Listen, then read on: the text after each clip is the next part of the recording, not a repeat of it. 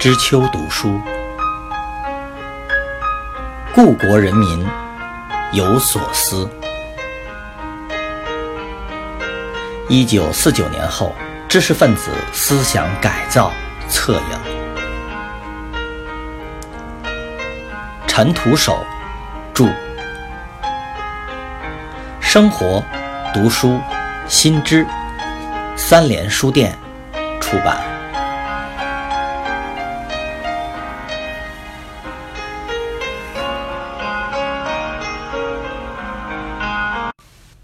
三，在五六十年代教学革命运动中，北大化学系一直是大名在外、处处争先的激进单位，狠抓阶级斗争、大促教育改革的实力，大都出现在北大党委上报的报告中最显目的位置。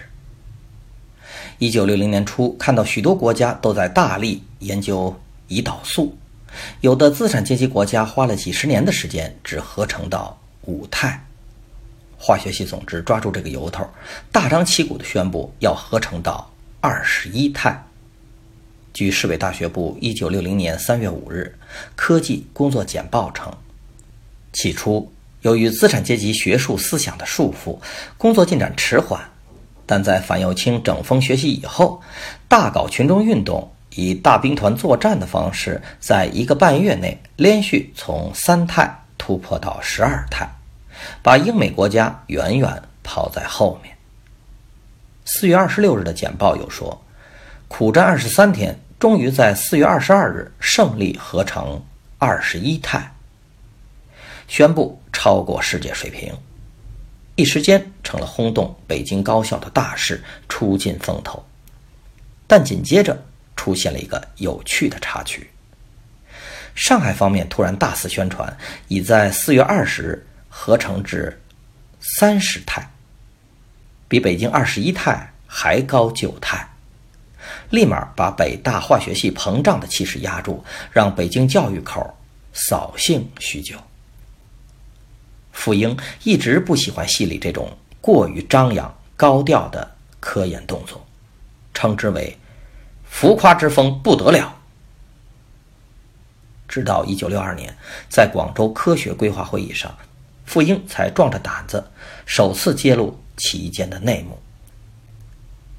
说合成了二十一肽，分析七肽的数据与理论数据一样，原来未进行分析，是用理论公式推算出来的数据。这样的数据层层上报，是在骗谁呀？这样党在群众中的威信怎能提高？鉴于一九六二年五月十九日市委大学部情况简报第五十八期，大跃进时，化学系在报告中说，一年内完成了一千多项科研项目。傅英对此不以为然，他几次向校方提意见说：“根据系里教师的力量水平，一年内完成几项就很不错了。有时纯化一个原料也得要三个月的时间。”两至三个月内，怎么可能完成几百项啊？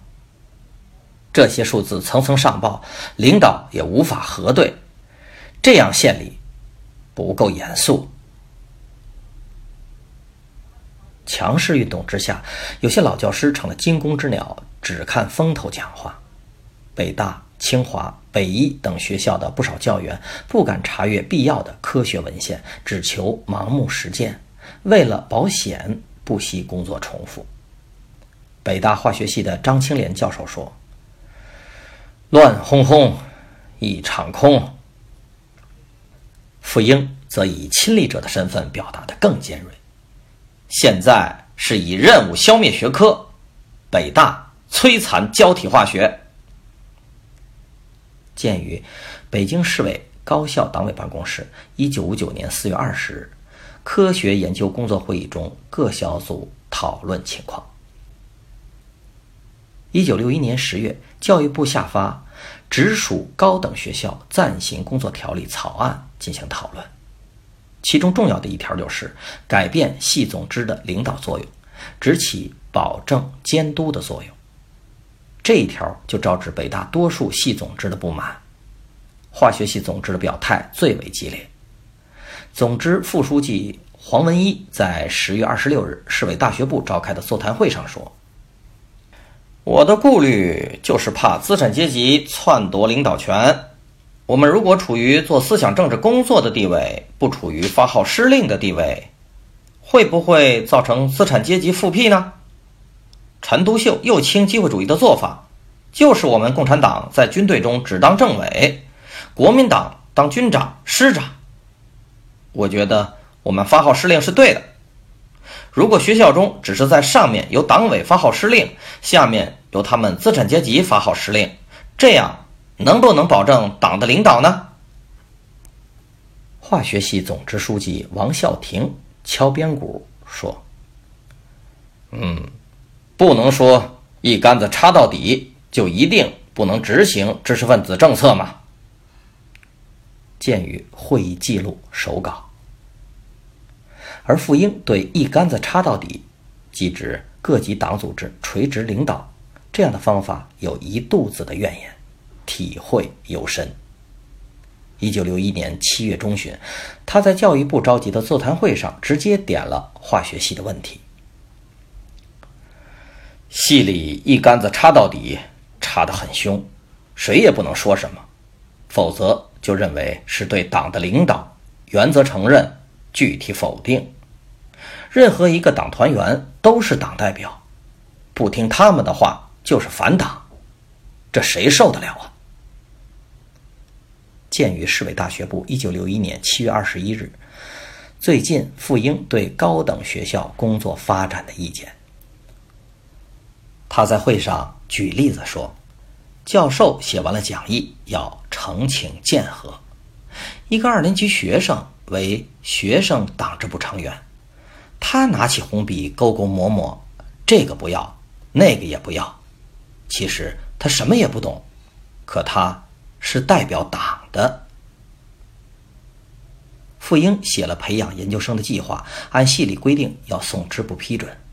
支部书记多是三四年级的年轻学生，对计划中的学术表述多有不解之处，就需傅英同他原原本本的讲上半天、一天，甚至多达两天。而学生的书记接着就打起了政治腔调，问：“这是不是合乎国际水平啊？同国际民生关系又怎样？”什么时候能搞出成果呢？这让傅英哭笑不得，不知如何能够回答的满意。他在教育部座谈会上谈及此事，有意调侃道：“哼，这又不是做香肠，谁知道什么时候可以灌出两根、三根啊？”